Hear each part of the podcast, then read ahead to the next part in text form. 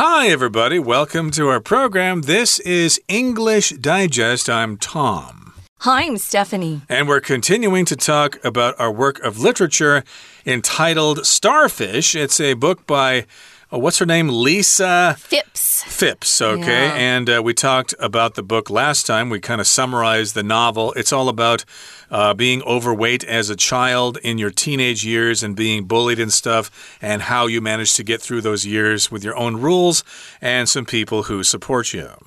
Yeah, she was actually preteen. She was only 11. But, you know, uh, kids start young with this stuff. I was surprised when I started to go to school um, because, you know, life is so beautiful at home. You know, your parents and your good friends are all nice to you. But when you go to school, you find out that uh, some kids aren't always as nice and uh, you will have bullies.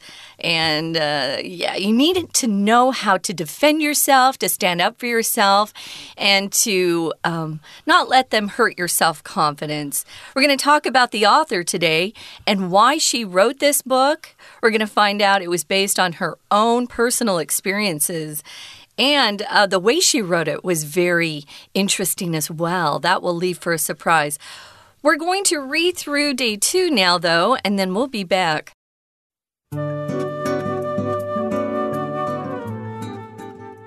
Author Lisa Fipps wrote her debut novel, Starfish, to be the book she wished she could have read in her own childhood.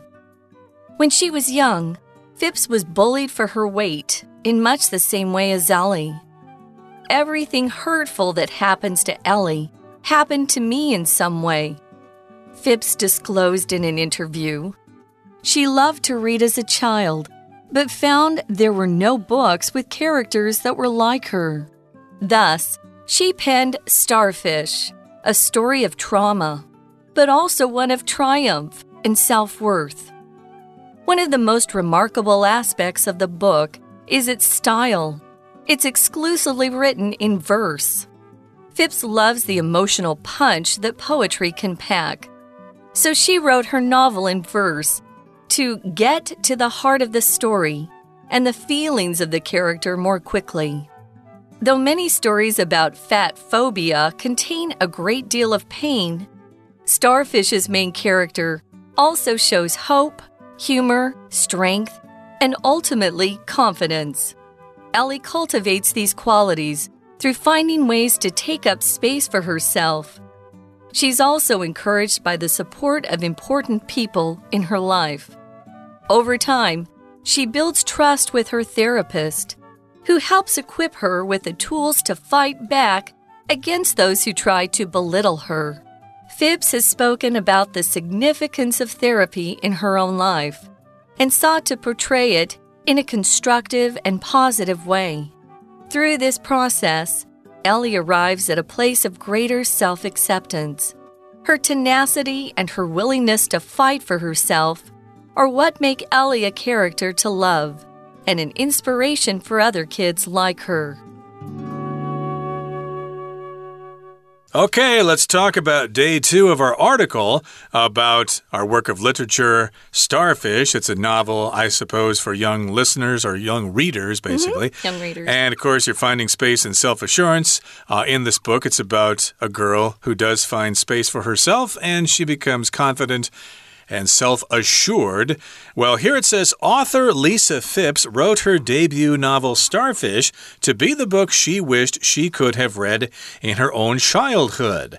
We may all feel that way sometimes. We'd like to uh, read something or find some art or a record album or something like that that sort of uh, speaks to us, mm -hmm. that helps us resolve our own personal problems. And then we think, gee, there just isn't any literature out there for my type of personality. So if you could find a book, book that is about you and you can see yourself in that book, hey, wouldn't that be great? Didn't you find that with your Mad magazines when you were young? Could be, Yeah, indeed. Uh, yeah. That, kind of sense of humor can uh, be, uh, you know, uh, reassured if Yeah, you. because people don't that. have the same sense of humor either, right? So, Mm. yeah, when you find people um, or books or any sort of materials that uh, you relate to, um, that stuff can speak to you, as Tom said. It speaks to you, kind of. Um, you you relate to it. Uh, the essence of it makes you feel good. So yeah, she didn't have that kind of starfish novel when she was young.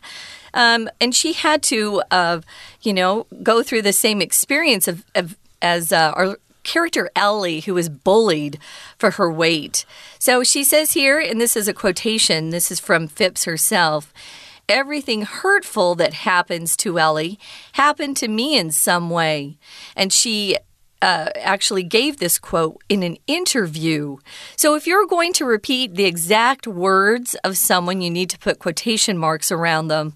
And this is something that she said during one of probably many interviews she's given. Uh, I read one myself. Uh, she's interesting, an interesting person. I wanted to mention here if you have a debut or a debut novel, a debut album, it just means the first time the public is able to see you or experience you, or the first time something you've produced is sold to uh, the public. So it's it's in the market. Right. So she had these experiences when she was young, and she didn't uh, find any books that uh, talked about such experiences. Mm -hmm. So that's why she wrote this book herself. And when she was young, Fipps, Lisa Fipps, was bullied for her weight in much the same way as Ellie. So it's kind of a, a personal story here. Uh, when she was growing up, she was bullied much in the same way as the main character of, of her novel was. And here's what she says. Everything hurtful that happens to Ellie happened to me in some way. So maybe she changed it around a little bit, mm -hmm. but uh, still, it's kind of uh, autobiographical in a little in a little way here. But indeed, she says yes. Basically, Ellie is me in this book. Right. So we find out she was a big reader. She loved to read as a child. Um, I did too. My mom got me into reading uh, at a very young age. So she loved to read, but found there were no books with characters that were like her. There probably were some, but sometimes we just don't know where to look. Mm. Um, but she said this was her cause or her motivation behind writing Starfish. We often use that verb pen. To pen something is a, a verb we use when we're talking about authors, writers. Oh, I penned this article. I penned this book. I penned my screenplay. Uh, so, yeah, she wrote Starfish uh, specifically to give kids out there like her uh, somewhere they could turn and feel like, oh, yeah, I can relate to this. This character's like me. Indeed, and of course, that's why she wrote or penned Starfish, which is a story of trauma, but also one of triumph and self worth. Self worth could also mean self assurance, self confidence, and trauma here just means a bad situation. Uh, if you go to a hospital, they might have a trauma center where people are suffering from emergency conditions. Yeah, Maybe they got in an serious. accident or had a heart attack or something like that. So, trauma is a distressing and disturbing experience that you might have. Of course, growing up overweight can be quite traumatic because you're bullied all the time and uh, you probably don't feel good about yourself. But uh, in this particular story, it's also a story of triumph, which means victory. Uh, she's able to overcome those things and, uh, you know, respect herself and maybe forgive her tormentors. And it's also a story of self worth. So she's able to actually like herself after all that has happened. Right. So, trauma. Mm, no one likes to go through trauma, but if you can come out uh, through an experience of trauma where you're hurt, either physically or mentally, something that's really disturbing to you, and then feel a sense of triumph, triumph here is a noun, just means a sense of accomplishing something. And at the end, she also came away from this experience with self worth. Self worth, again, is very close to self confidence, self assurance, knowing you're valuable self worth is very, very important. Uh, one of the most remarkable aspects of the book is its style. Uh, this was what I was referring to earlier. It's amazing to me that the entire book is written um, in verse, and in fact, exclusively written in verse. Exclusively here just means only or solely. So this is the uh, the only way that that it's written. So when you talk about verse, you're talking about poetry. It does not necessarily have to rhyme. You mean it doesn't it doesn't rhyme all the time? No, but you have to have some sort of rhythm to it. And that's what verse is writing that has a rhythm to it. It does not have to rhyme, although it can. Uh, but uh, that's harder to do, I think, for a whole book. I think it actually it might be useful for people learning English because it does kind of flow like a poem, so it uh, it might be easier to read. So again, uh, it is written in verse, and she says she wrote the novel in verse to get to the heart of the story and to the feelings of the character more quickly. So, yeah, I did read a sample of the book, and that does seem to be true. It kind of uh, zeroes in on the soul, on the feeling of the story, and of course, you understand the character more quickly if it's read in verse. It's kind of an interesting way mm -hmm. to mm-hmm. read and write a novel. Yeah. Here's an example of verse at the very beginning of day one. When you hear laughter, someone's laughing at you. Move slowly so your body doesn't jiggle. Don't make waves. Make yourself small. These are really, especially at the end, short sentences. And so if you read it in a certain way, it has that rhythm to it. That's just a quick example. And she decided to write her entire book like that. Uh, one other thing about exclusively. Um, if something's exclusive, the adjective form, it can also mean uh, something's done in a way that leaves out people or shuts out others. Uh, you might know about some exclusive clubs. Only certain people can go there. You have to, you know, either be really famous or have a lot of money. Um, but you can also use it in a way to talk about uh, products that are really expensive. Oh, this is an exclusive brand, an exclusive neighborhood. But here it just means only or solely. And as with this and other um, uh, adjectives, if you add an ly to it, it turns it into an adverb. And so you're you know, describing the verb. So here's our verb written. Here's our adverb exclusively. So it's only written in verse. Indeed. Yeah. Someone who's going to explain a little bit more about this article so far is our Chinese teacher. Let's listen. 听众朋友，大家好，我是安娜。我们昨天带大家看了一本小说，叫做《Starfish》，主要是在谈一个胖女生被霸凌的一个主题是霸凌的小说。好，我们今天看到作者哦，作者是 Lisa Phipps，她在第一段的第一句出现了。这作者呢，他在撰写的这个首部出版的《Starfish》，其实是他希望自己能够在童年时候就读到的书。那当然，因为 Lisa Phipps 在年轻的时候，她因为体重被霸凌，就像书中的 Ellie 一样，所以她曾经在访问的时候就透露说，发生在 Ellie 身上所有的伤害，其实都发生在她身上。好，同样这一段第三句的地方，我们看一下有一个限定用法的关系子句，先行词就是前面的 everything hurtful，关系子句从 that 一直到 Ellie 的地方，我们可以左右挂号。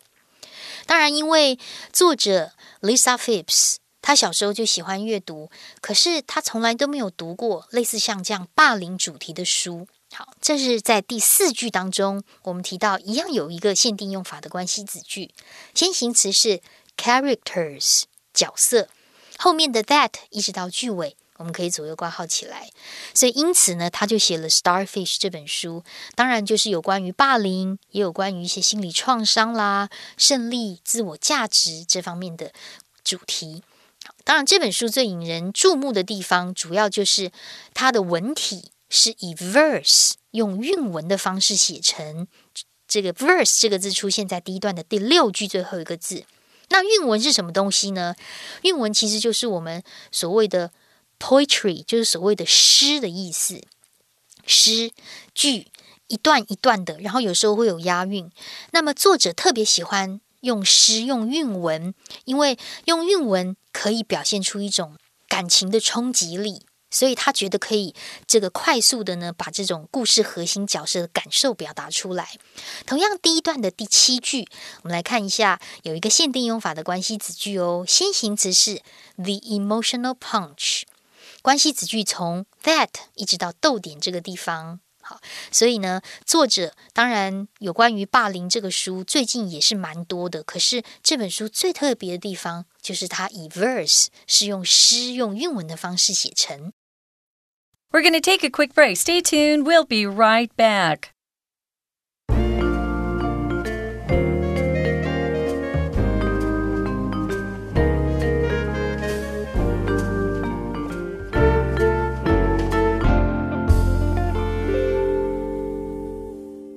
Welcome back, everybody. Let's continue talking about our lesson for today. And again, we're talking about the fact that Lisa Fipps' book, Starfish, is written exclusively in verse. And yes, uh, poetry can pack an emotional punch, it does make the story clearer. And of course, you can zero in on the heart of the story mm. and you can understand the feelings of the main character more quickly. Now, here in the next paragraph, it says Though many stories about fat phobia contain a great deal of pain, Starfish's main character also shows hope, humor, strength, and ultimately confidence. So, there is literature out there about people being overweight, and when people don't really like fat people, they make fun of them, they bully them, then we call this concept fat phobia. There's also another term called fat shaming. Uh, people like to uh, criticize people for being overweight because, oh, you're irresponsible. You should work out more. You shouldn't eat so much junk food. And yes, sometimes that does cause people to be overweight, but I still think for the most part, it's something that people just don't like. They don't want to be fat, and it's very difficult to lose the weight once you gain it. And again, you may have the genes for it. Hey, if you see this word phobia, it's an official word that came from uh, science, and it just means you have a fear of something. Um, maybe if you're a, a technophobe or a technophobe, you have technophobia. We'll shorten it off to say phobe, sometimes technophobe. You're afraid of technology. You're afraid of high tech. A xenophobe, xenophobia. You're afraid of foreign people. You only want to be around people uh, just like you. Agoraphobia Serbia you're afraid of spiders. Or claustrophobia. You're Ooh. afraid of uh, being in uh, small spaces like caves and stuff yeah. like that. And I'm not sure fat phobia is an official term, but it's, it's not. Course, but we made it up. Huh? It's a new term that uh, yeah. you hear more often because uh, people are fat shaming people who are overweight. It will be added to the dictionary eventually if it's not, th if it's not there already. Yeah. Indeed, and of course, uh, people write about this, and such books, such stories mm. are indeed full of pain. But in this this story, Starfish's main character also shows hope, humor, strength, and ultimately confidence. So here, uh, the author is dealing with uh, uh, fat shame, fat phobia in a healthy way. Uh, she's hopeful, she's uh, humorous about it, she's strong about it, and she's confident. Again, she has that self assurance. And Ellie, the main character, cultivates these qualities through finding ways to take up space for herself. So here we've got the word cultivate, which oftentimes is used to talk about growing plants. Right. You cultivate crops, for example, uh, you plant them, you raise them, you take care of them. So that's basically what to cultivate means to take care of something. And so she cultivates these qualities, she takes advantage of them, she recognizes these qualities, and she uses them for her benefit. And she again uses these qualities to find ways to take up space for herself. Now, here we've got the phrase to take up. And uh, it's also complete with the word space to take up space. Uh, maybe you have too much junk in your house. So you've got old magazines and books and clothes and stuff. Well, all that junk is going to take up space. It's going to occupy space. Mm -hmm. And uh, my goodness, you won't have a space to do other things. So she's just saying, hey, I don't want to make myself smaller. I'm going to take up space for myself. I'm going to occupy, uh, occupy enough space for me to feel comfortable, whether other people are happy about it or not. So she's also encouraged by the support of important people in her life. We mentioned her therapist, and she's got a neighbor who's also an ally, someone who's on her side. Over time, she builds trust with her therapist. Trust takes time. You can't automatically trust everyone around you. Uh, be careful. Uh, you know, you don't want to automatically trust because you might. Uh, put your trust in the wrong people. So she builds trust over time, and her therapist helps equip her with the tools to fight back against those who try to belittle her. To belittle someone is to make someone feel small. That is really awful. Uh, so if you're around a friend or a group of friends who sometimes belittle you and actually make you feel bad about yourself, you need to leave that group of friends. They're not friends. If you equip something or someone with something, uh, you give them the tools they need to achieve some sort of uh, activity or maybe they have a goal. Here, her therapist um, gives her the tools. So she helps her understand what's happening in her life and how to stand up for herself and fight back. Those are the tools we're talking about. Right, you could say firefighters are equipped with advanced equipment to fight fires. And so here she's equipped with tools to fight back against those who try to belittle her. Uh, indeed, if you are bullied, you need to defend yourself. And of course, hopefully, there are resources out there and phone numbers you can call and stuff like that for help. And Fipps has spoken about the significance of therapy in her own life and sought to portray it in a constructive and positive way. So, luckily for her, when she was growing up, uh, she did have therapy. She did have people she could talk to. Uh, there are people in school, your counselors, for example, mm -hmm. who should be able to help you with these problems. Uh, evidently, her counselors helped her. So, uh, she talks about the significance or the importance of therapy in her own life. It did work for her. And as a result, she sought to portray it or she tried to portray it in a constructive and positive way. If you're constructive, that means you're useful. A lot of times, sometimes people do things and, well, you're not being very helpful. You're criticizing them, and they say, hey, quit criticizing me. Why don't you offer me some constructive ideas to help me figure out this situation instead of bothering me all the time? Yeah, we'll often use constructive criticism together. So you can get criticism that's very helpful and positive, somebody who wants you to, to change for the better or get better and develop in a good way, a positive way, will give you constructive criticism. Remember, to construct is to build. So if you give someone constructive criticism, it will help build them. If you give them destructive criticism, it tears them down, it makes them feel worse. So, yeah, through this process, Ellie arrives at a place of greater self acceptance. She accepts the fact that she's got a bigger body than most people, and that's okay. Uh, it says here her tenacity and her willingness to fight for herself are what make Ellie a character to love and an inspiration for other kids. Now, if you have tenacity, that's a great word. It means you are very determined and you don't give up easily. So, you need a lot of tenacity if you're in a difficult situation and you're going through some tough times. Be tenacious. That's the adjective form of this word. Tenacity is a noun. Uh, but those are good words to learn. They're not one of our vocabulary vocabulary words, but boy, that's a good word. Be tenacious, have a lot of tenacity, be determined, and don't give up. Yeah, indeed. And so she has this confidence and she's willing to fight for herself. And of course, the character of Ellie in the book can be loved and she can also be an inspiration for other kids out there who might be in a similar situation. Yeah. And uh, yes, indeed, I'm sure that uh, obesity and uh, being overweight in Taiwan is a problem in some sectors, not as bad as the United States, of course, but still, there probably are some people here. And uh, I'm uh, overweight myself and I have heard comments over the years as if people think that I need reminding oh, that really? I'm overweight. Oh, yeah. People say stuff all the time. Gee, there's no room for us in this room here with you here. Or, boy, the, the floor was just vibrating when you walked in. Uh, you hear that stuff. Uh, maybe not as often as you would in the United States, but still, people do say those kinds of things. You know, they think they're funny. They, they think, think they're funny. Yeah, yeah they think not. they're original, but ha ha ha. Uh, you're about the 50th person who's said that to me in the last year. So it's not really original. But in any case, here, uh, this book might be inspirational for people who have a similar problem. Yeah, um, uh, Tom is so big. He's tall too. There's no way I, I, I would say anything at all. Yeah, don't. You know, those aren't funny jokes. People are um, actually, uh, you know, criticizing you. They're actually belittling you with those comments. They're not funny. So. Well, they're not really original because uh, no. people don't really think of new ideas and that they say the same things over and over again.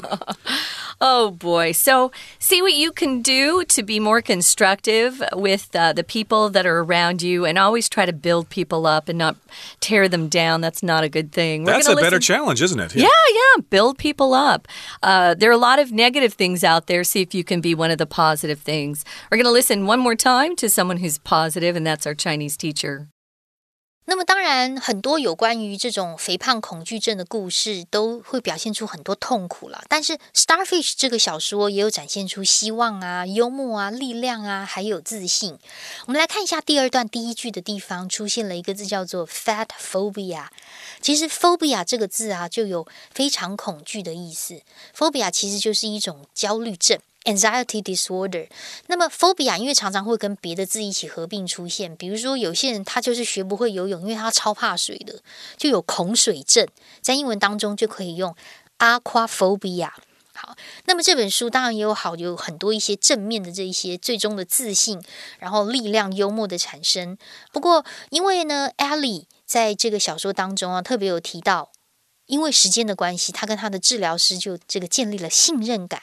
所以这样子的一个信任感，还有治疗师的帮助，就能够让他有能力去反击那些试图贬低他的人。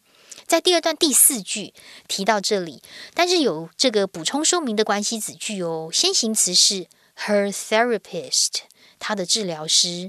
逗点之后的 who，一直到句尾的地方可以左右挂号起来。当然，他的治疗师就是帮助他有力量可以做反击。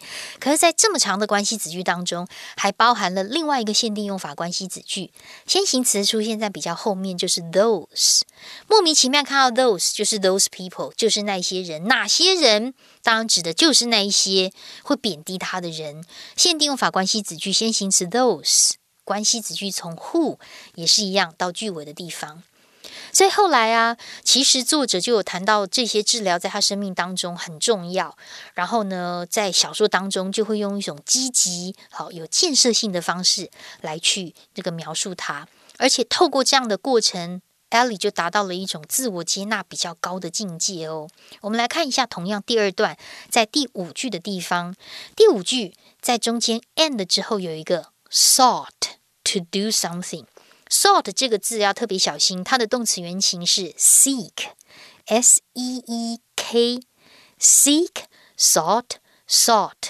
那当然，作者他在这方面的这个抗霸凌啊，然后还有对于这样子治疗师的这个治疗呢，他其实自己本身也有很大的坚韧跟毅力，而且他对自己而战这样子的一个意愿。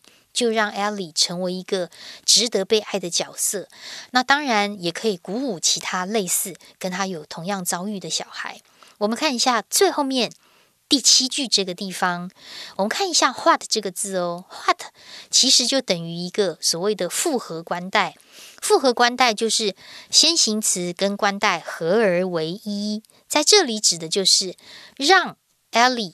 成为一个值得被爱角色的事情，所以 what 可以抓出来就是 something that，something that 这个 something 就当成先行词，that 就当成关代，所以复合关代就是把先行词跟关代合而为一。如果是事物的时候，我们就直接用 what，让 Ellie 变成一个值得被爱的角色。这就是因为 Ellie 本身有坚韧，而且她愿意为自己而战。好，那当然，不管你有没有被霸凌，其实这本书都还蛮值得一读的，也可以把它当成诗集来读哦。我们下次见，我是安娜，拜拜。That's it, guys. We're sure happy you joined us for our literature unit. We totally recommend this book, Starfish, especially for the teens out there who are trying to build up their own self confidence, self worth. Remember, everyone's worth a lot. People are precious. So let's treat each other better. For English Digest, I'm Stephanie. And I'm Tom. Goodbye. Bye.